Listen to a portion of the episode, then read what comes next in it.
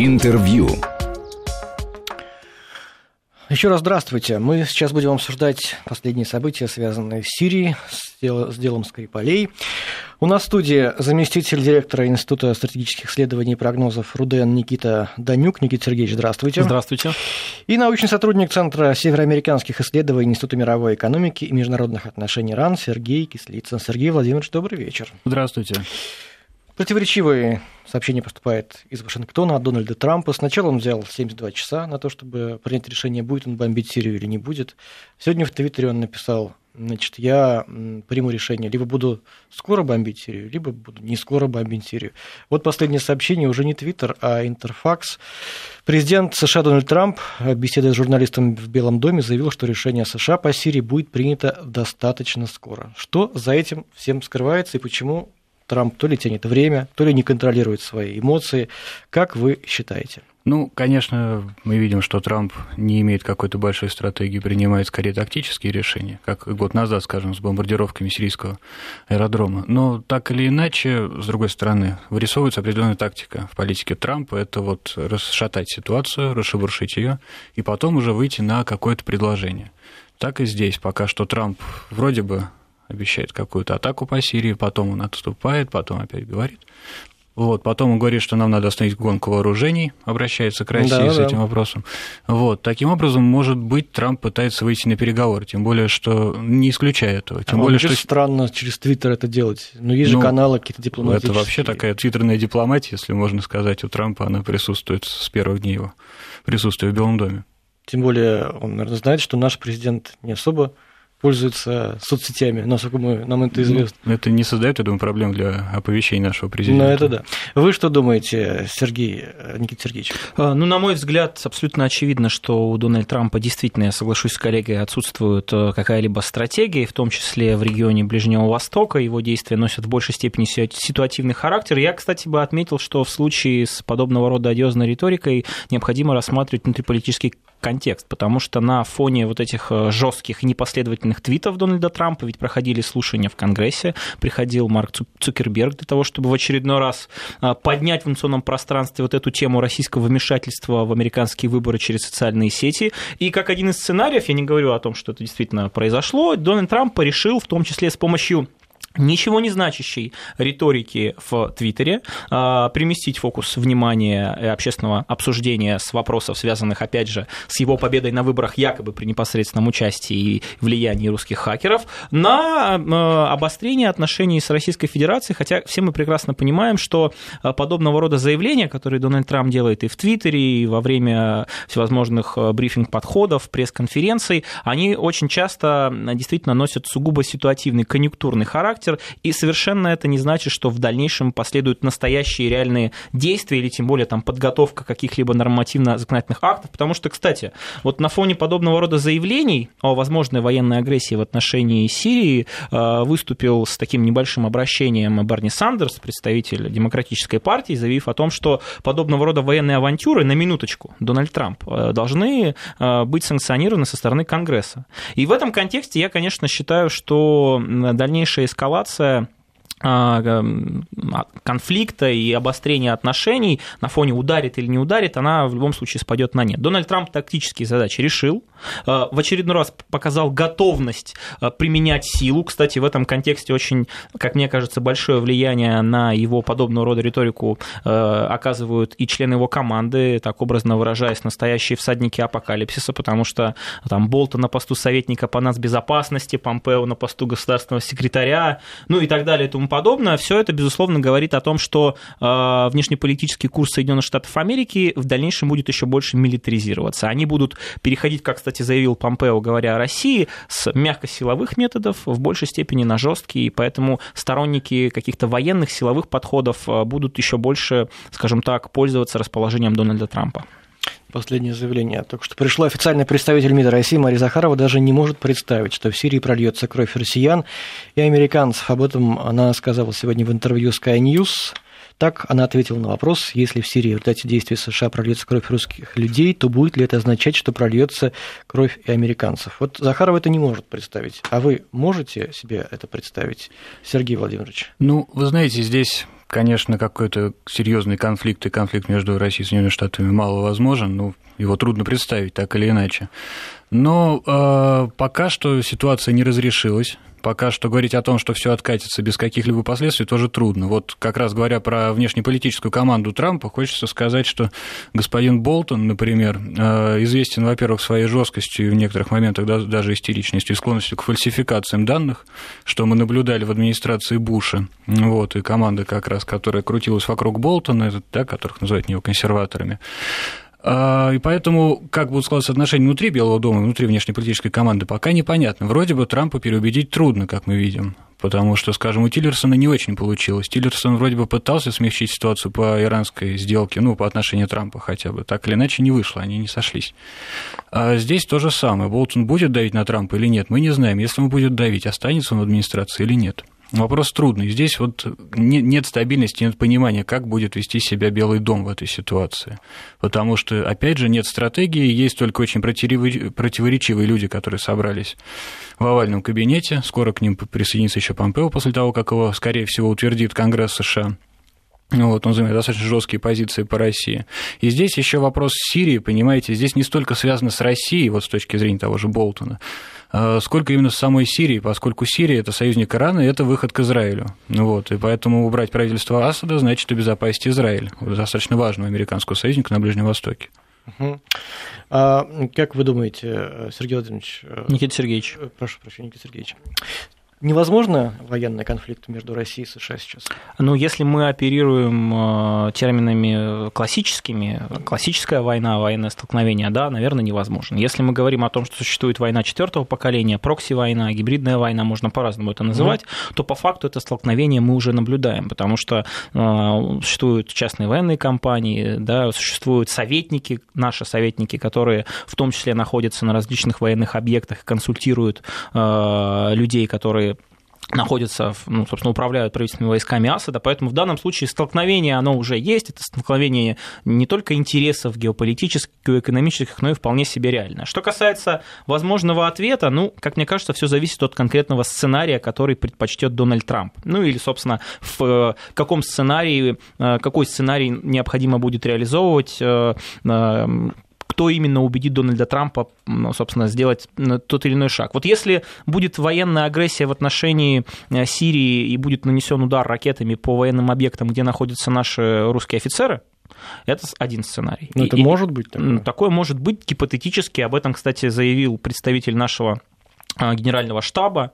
А, и, кстати, наш постпред Организации Объединенных Наций тоже недвусмысленно давал понять о том, что если такое произойдет, то а, не только там, мы ракеты сможем перехватить, но и в том числе средства доставки и отправки. То есть условные эсминцы, там, там тот же Дональд Кук, который подошел да, к берегам Сирии и другие, могут быть потенциальными объектами, ну, условно, возмездия. Существует другой вариант. Вот, как правильно сказал коллега, год назад Дональд Трамп все-таки отдал ведь указания, и действительно была совершена ракетная атака на авиабазу Шайрат, но имела ли она какие-либо стратегические военно-политические последствия непосредственно на территории Сирии? Ну, конечно, нет. Конечно, это никак не переломило ход боевых действий, никак не переломило там, условно борьбу с э, международным, э, борьбу с международным терроризмом или как-то подкрепило, может быть, повстанческие силы. Нет. Просто Дональд Трамп э, показал в очередной раз то, что он действительно крутой американский президент, что в отличие от своего предшественника постоянно которого он упрекал до сих пор упрекает в нерешительности и в слабости, он действительно готов применять силовые методы. Кстати, в этот момент э, ведь замерили уровень поддержки со стороны американского общества Дональда Трампа. Вот до нанесения этого удара, который на самом деле носил абсолютно демонстрационный характер, у него, по-моему, было 39 там, пунктов, да, процентов, потом 42. Может быть, это и небольшое какое-то повышение рейтинга, но тем не менее то, что Дональд Трамп использует подобного рода риторику, и в том числе в ситуацию в Сирии для того, чтобы набирать внутри своего государства внутриполитические очки, абсолютно очевидно. Но, как мне кажется, Дональд Трамп очень часто ведь может становиться и заложником своей агрессивной риторики. То есть, условно, э, заявить о готовности нанести ракеты в течение 48 часов, по-моему, потом сказать о том, что нет, может быть, и нанесу, Но он не особо быть, мучается. Да, то есть это говорит о том, что а, вот легко следовать э, смыслам, которые он закладывает вот в этой твиттерной дипломатии, не приходится. Сергей Владимирович, а вы, как, вам, как кажется, сравнима сегодняшняя ситуация с тем, что было год назад, когда американцы бомбили сирийскую базу, но тогда не было такого такой напряженности. Тогда они предупредили российских военных там задолго, и мы не делали никаких таких вот заявлений, что тоже будем отвечать, бомбить и ракеты, и средства доставки, и то, откуда они вылетели. Насколько это сравнимо? А, вы знаете, я должен отметить один важный момент, то, что сейчас практически решена проблема с ИГИЛ.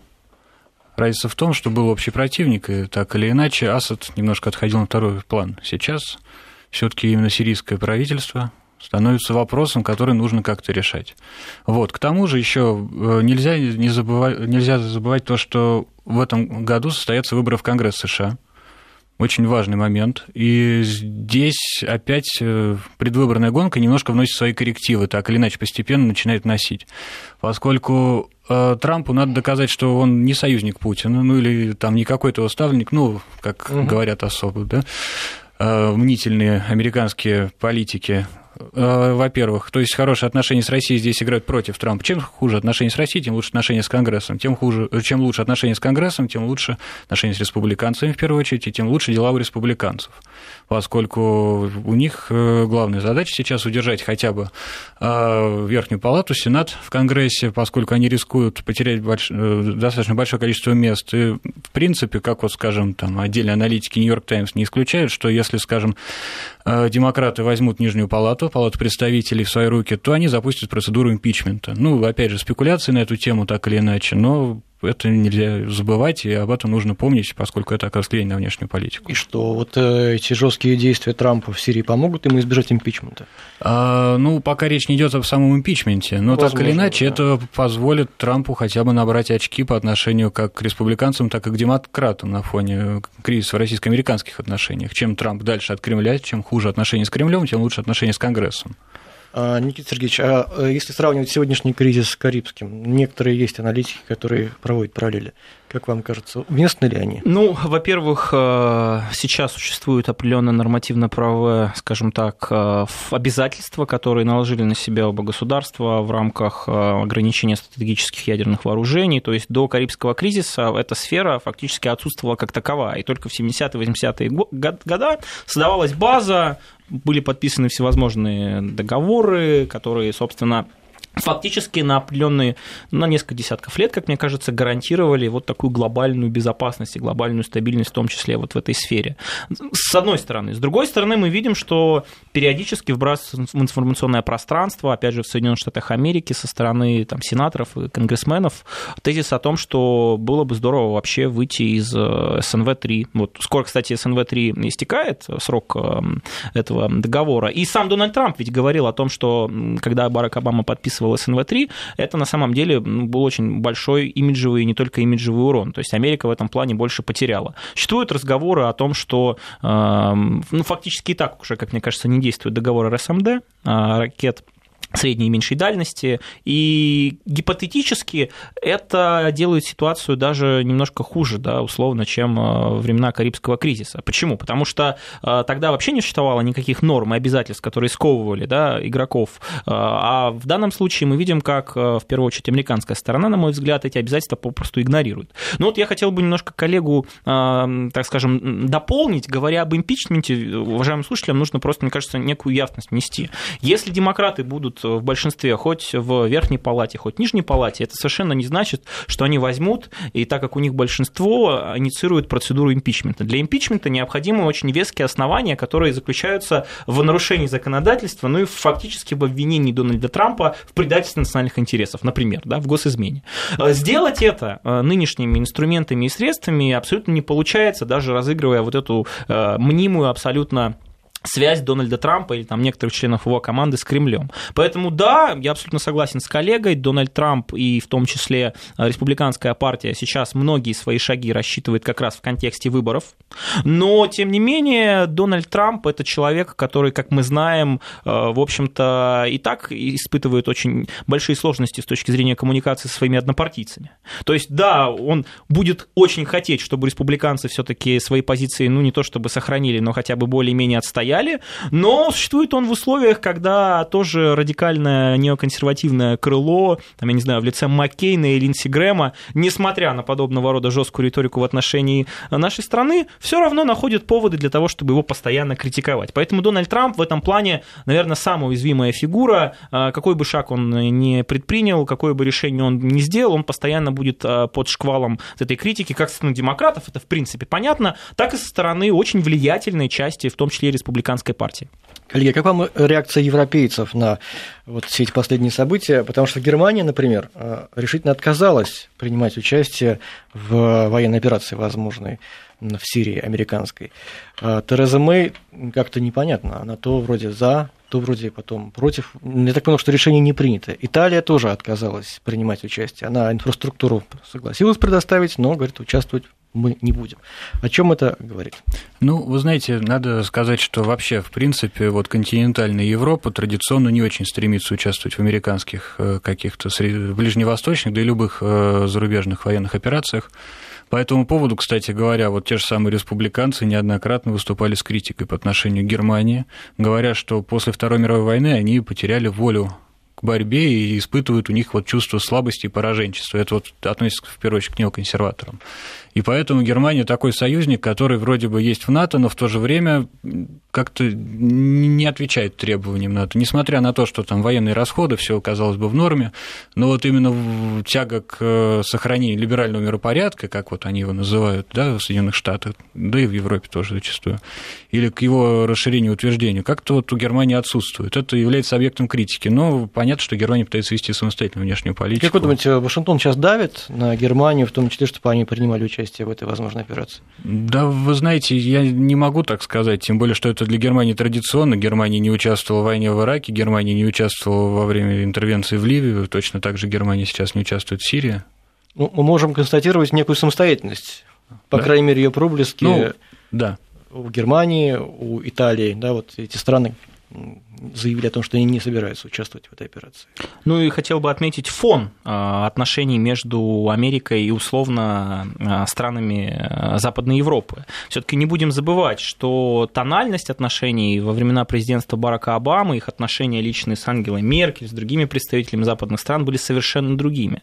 Дональд Трамп ведь по большому счету предъявляет, прошу прощения за тавтологию, счет европейцам, говоря о том, что только шесть стран выполняют э, обязательства в рамках НАТО по поводу э, военных расходов, которые должны составлять 2% от э, ВВП. Это, это говорит о чем? О том, что сами отношения между Европой и Америкой сейчас, они не являются там, условно хорошими, абсолютно гладкими и понятными. Почему? Потому что американцы хотят, чтобы европейцы платили за безопасность, которую, конечно, американцы будут все равно обеспечивать им в дальнейшем еще больше. Европа, естественно, этого не хочет. Естественно, Европа, та же же Германия очень заинтересована в том, чтобы расширять вот, э, энергетическое сотрудничество с нашим государством. Помним, как э, на фоне дела Скрипаля э, многие европейские страны, там, Соединенные Штаты Америки, та же Украина, вот точно так же присоединились к этому дипломатическому демаршу и выслали наших дипломатических работников. Германия ведь это тоже сделала, по-моему, четверо там, работников было выслано. Это, конечно, не так много, но все равно показательно.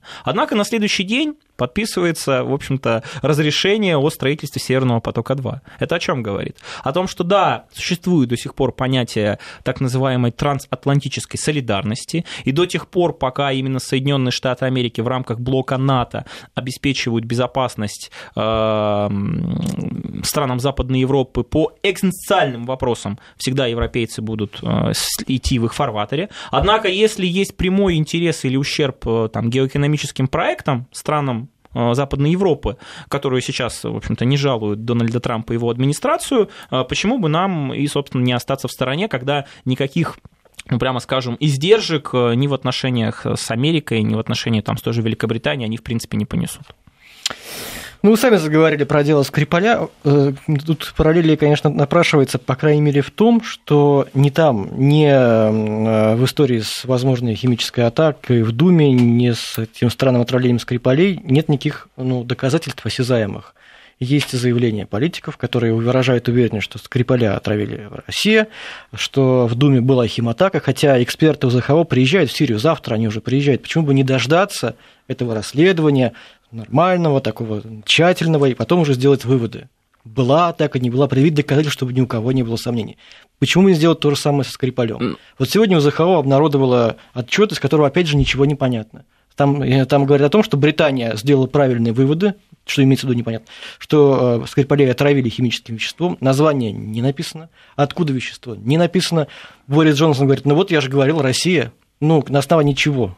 Ну, как мне кажется, все зависит от целеполагания. Все-таки, если бы главная цель была действительно справедливо разобраться в ситуации со Скрипалем и с так называемой химической атакой в там, Думе и так далее, э, к этому пришли. А целеполагание заключается в том, чтобы дискредитировать наше государство, дискредитировать его образ на международной арене, а в случае, кстати, с применением химического оружия, как в деле Скрипаля, так и так называемой поддержкой химической атаки, еще и делегитимизировать нашу страну. Не будем забывать, что именно наша страна, в том числе являлась, ну, наверное, главной причиной, по которой военное вторжение, интервенция в Сирию не состоялась. Потому что в 2013 году американцы готовили военную операцию. Ну, Тогда точно так же под предлогом якобы применения химического оружия Асадом в отношении мирных жителей, да, оппозиционных различных групп. И что сделала наша страна? Она предложила нормальный рабочий механизм, благодаря которому уже в 2014 году фактически все запасы арсенала химического оружия были э, перевезены, а в 2016 уничтожены. Поэтому, э, говоря о том, что Асад якобы якобы обладает химическим оружием, ну, в первую очередь, тогда такие тезисы ставят под сомнение профессиональность и объективность той комиссии, которая работала, ну, собственно, и состояла из экспертов ОЗХО при непосредственном кураторстве со стороны Организации Объединенных Наций. Поэтому, к сожалению, это информационные вбросы, фейки, которые направлены на то, чтобы тактически очернить нашу страну, ну и, собственно, стратегически сделать так, чтобы ее роль, э, в, в том числе урегулировании сирийского кризиса, э, свести ну, к нулю, конечно, не получится, но, по крайней мере, дискредитировать ее роль и сделать так, чтобы не Россия была э, главной, скажем так, победительницей, в том числе международного терроризма. Сергей Владимирович, вы как думаете, возможно ли дискредитировать страну, не предъявляя доказательств никаких в современном ну, мире? Здесь пока не идет речь о какой-то окончательной дискредитации. Так или иначе, это элемент э, внешней, внешней политики, это элемент межгосударственной борьбы в современном информационном обществе. И Поэтому факты появляются, пропадают. Когда-то был сбитый Боинг, про который сейчас уже не очень много говорят, и периодически публикуют какие-то результаты расследований, которые просто проскакивают в новостях. И как-то... Вот про какой сейчас Боинг? А, Боинг, который был сбит э, над Украиной угу. в 2014 году и так далее. А, то есть, в принципе, эта информационная борьба, она часть двустороннего, там, многостороннего конфликта в нашем случае, поскольку, да, сейчас у нас есть еще и Великобритания, Э, здесь замешано. Так что, в принципе, я не ожидаю, что здесь будут какие-то большие последствия, честно говоря. Наверное, это точно так же, как и все, что было до этого, просто уйдет куда-то в историю и продолжится дальнейшая борьба. Ну, действительно, негативный образ рисуется очень четко. Я не знаю, мне кажется, европейцы и американцы не так э, интересуются внешней политикой, как россияне. У нас внешняя политика, она главная в повестке дня. Там-то, мне кажется, люди больше заняты внутренней политикой. Именно поэтому они больше верят всему тому, что им говорят о внешней. Они пытаются в этом разобраться, поскольку ну, исторически так сложилось, что они не особо этим интересуются. Поэтому они автоматически верят, что все зло исходит из России. Ну, здесь надо еще сказать, что негативный образ России создать не так трудно, потому что совсем недавно еще был Советский Союз, над образом которого работали не одно десятилетие. Поэтому возобновить призраки прошлого достаточно просто в том числе в Соединенных Штатах, где люди как раз действительно не особо интересуются внешней политикой, в том числе и на выборах это дело последнее, гораздо больше они думают о медицинской страховке, об образовании и так далее, поэтому, когда вы предъявляете факты под старый шаблон, естественно, все это дает неплохие результаты. Сейчас небольшие, небольшая пауза, новости последние, и мы вернемся к нашему разговору. Интервью. Напоминаю, что на студии заместитель директора Института стратегических исследований и прогнозов РУДН Никита Данилюк, э, Данюк и научный сотрудник Центра североамериканских исследований Института мировой экономики и международных отношений РАН Сергей Кислицын. Сергей Иванович, ну а возможно противостоять вот этому, этому негативному тренду? Ну, конечно, было бы возможно, если бы Россия была бы интегрирована действительно в информационное сообщество. А что это Запада. значит? Как это понять? А, так что Россия после распада Советского Союза все-таки воспринималась как страна несколько чуждая. И так. поэтому информация, исходящая из России, естественно, воспринималась Но потом мы были близки с Западом, дружили ну, с США. Была ли близость? Это большой вопрос. Ну, по крайней мере, были открыты. Ну, понимаете, открыто это открыто, только вопрос э, в том, кому вы традиционно доверяете, какому источнику информации. Точно так же, как и у нас, все таки больше доверия идет к российским источникам информации, нежели к западным. А абсолютно зеркальная ситуация. То есть невозможно на данный момент. На данный момент, учитывая наши ресурсы и действительно, если говорить нашу репутацию в каком-то смысле, с точки зрения массового сообщества Запада, это достаточно трудно. Вот Раша туда и пытались, в итоге в Соединенных Штатах признаны иностранным агентом. Никита Сергеевич, а вам как эта история со Скрипалем? Ну, ведь действительно очень много странностей. Я вспоминаю похожую историю с Литвиненко, которая была, да? когда э, ну, этот человек был показан во всей красе, как он лежит в палате, в реанимации, как ему плохо, там, плохо выглядит и так далее. Здесь э, был Скрипаль, нет Скрипаля, вот э, куда делся Ничего не понятно. Никого не показывают, ни интервью, ни синхронов, ни, ничего вообще нет. Ну, это, как мне кажется, говоря, фигурально выражаясь, говорит о том, что дело Скрипаля сшито британскими белыми нитками. А зачем? А, ну, а, абсолютно очевидно, это очередной виток, элемент, по-разному можно называть, информационной войны против нашей страны. Вот вы у коллегу спросили, как можно противостоять, хочу привести небольшую историческую аналогию. В 2008 году Грузия совершила военную агрессию в отношении Южной Осетии.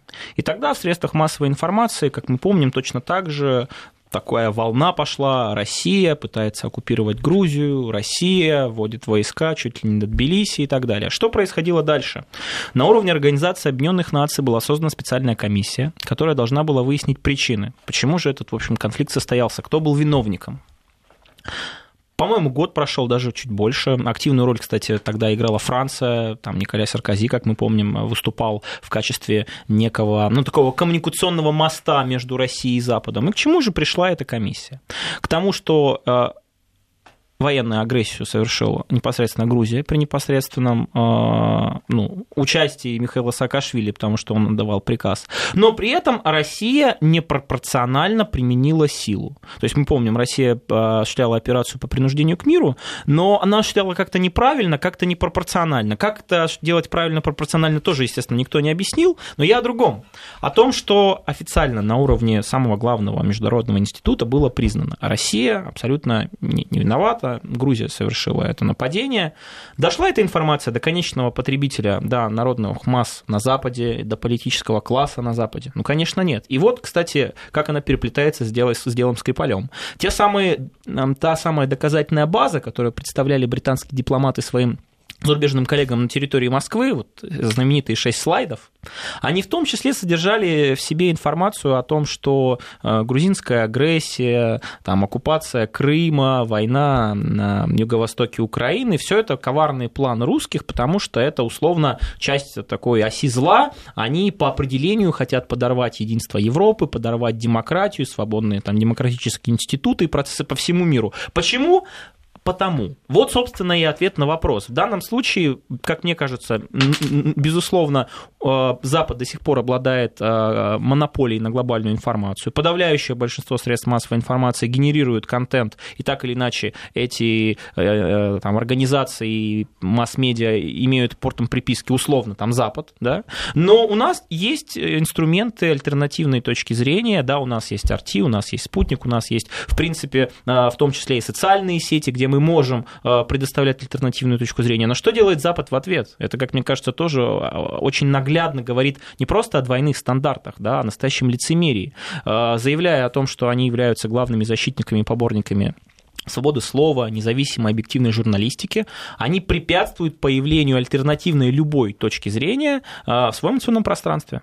Причем в основном это делают в отношении, собственно, нашего государства и наших инструментов вещания это, как мне, как мне кажется, говорит о том, что а, как бы надеяться на то, что у нас появятся новые инструменты и механизмы, учитывая, ну, прямо скажем, несопоставимый потенциал, экономический в том числе, не приходится. Но нужно ли работать по этому направлению? Ну, конечно, нужно. Нужно постоянно созывать, в том числе экстренные заседания на уровне Совета Безопасности. Хотят они этого или нет, но а, эти трансляции происходят, в том числе их смотрят и на Западе, и наши международные партнеры. Безусловно, необходимо постоянно на каждые э, бездоказательные информационные вбросы предоставлять доказательную аргументированную базу. Будет ли она услышана? Ну, конечно, наверное, в большей степени нет. Но как мне кажется, найдутся в том числе люди, которые будут задавать себе вопросы.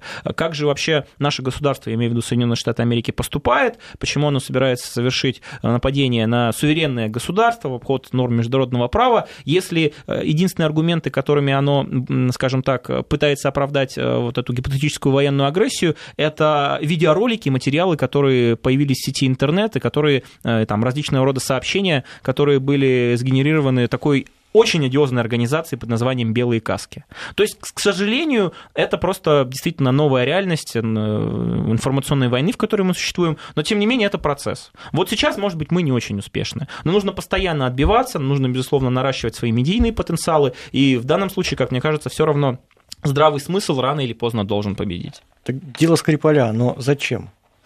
А, Смысл дело, его в чем? Дело Скрипаля заключается в том, как я уже говорил, в том, чтобы в очередной раз демонизировать нашу страну. Можно увязывать это было и с президентскими выборами, можно увязать это и с э, чемпионатом мира, который будет, э, собственно, скоро э, проведен на территории нашей страны. Но долгосрочно, как я уже говорил, это не только очернение и там удар по имиджу, это делегитимизация нашей страны.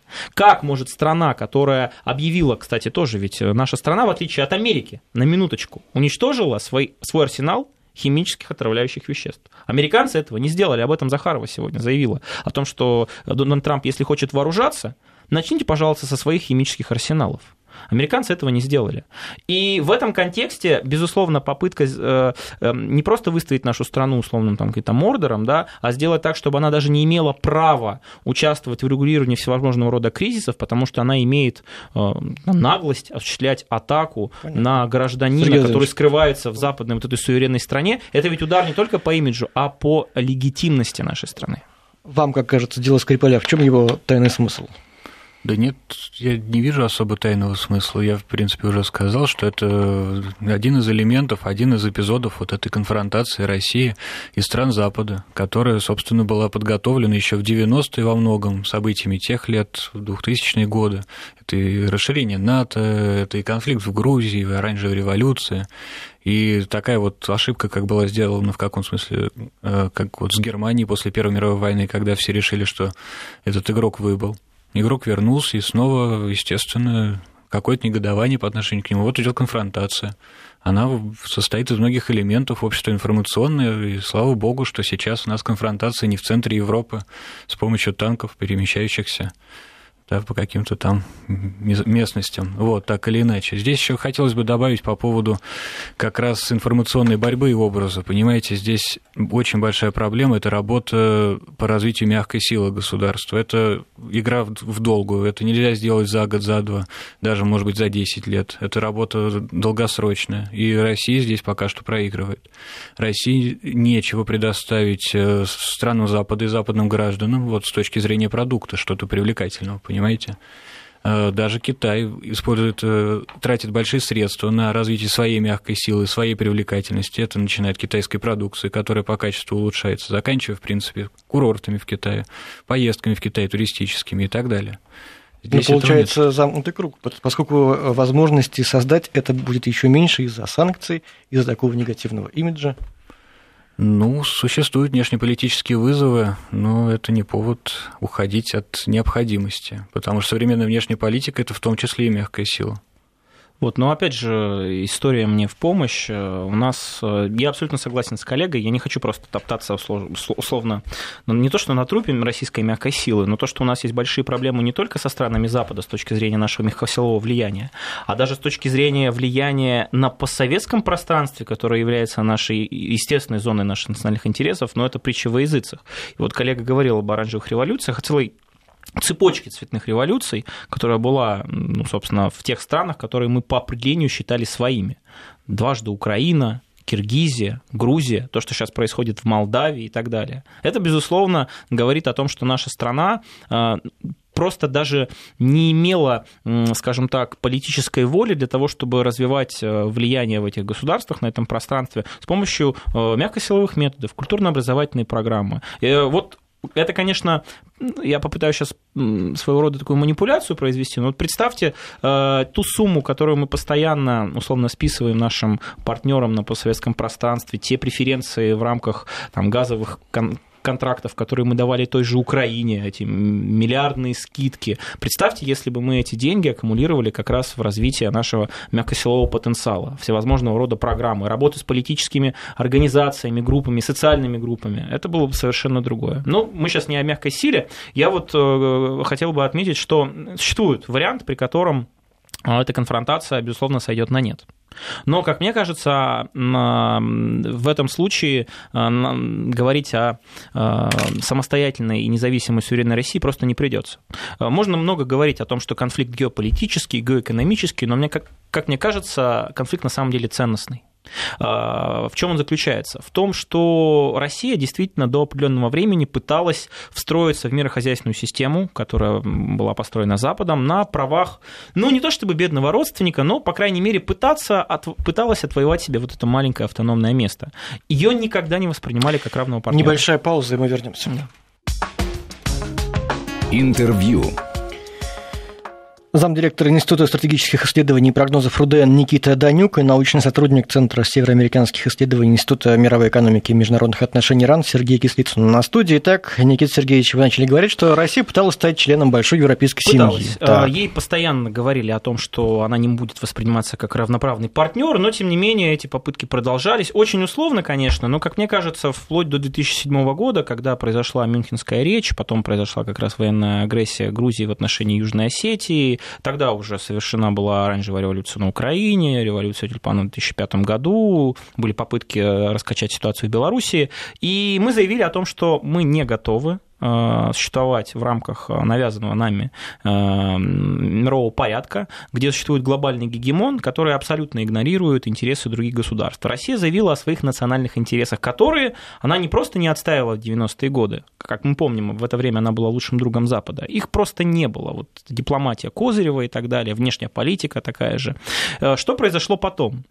А, мы пытались найти точки соприкосновения. Помним, что когда у власти у нас был там, Дмитрий Медведев, а там Барак Обама, было да, создано, скажем так, условия для перезагрузки отношений. Потом они, правда, стали действительно там, перегрузкой. Вот эта знаменитая ситуация Да-да-да, ошибка была неспроста. А, но, тем не менее, был заключен договор СНВ-3, что произошло на этом фоне? На этом фоне в очередной раз, попирая нормы международного права, попирая свои обязательства, Соединенные Штаты Америки осуществили военную интервенцию, ну, при участии западных стран в Ливии. И э, наш президент ведь говорил о том, что, э, скажем так, э, отсутствие вот этого конструктива в наших отношениях, понятно, ситуация с Украиной, с госпереворотом, там, с Крымом, она еще, еще больше усугубила ситуацию. Но именно, условно, вот ситуация в Ливии и потом попытки перенести эту дестабилизацию на территорию Сирии была своего рода точкой отчета.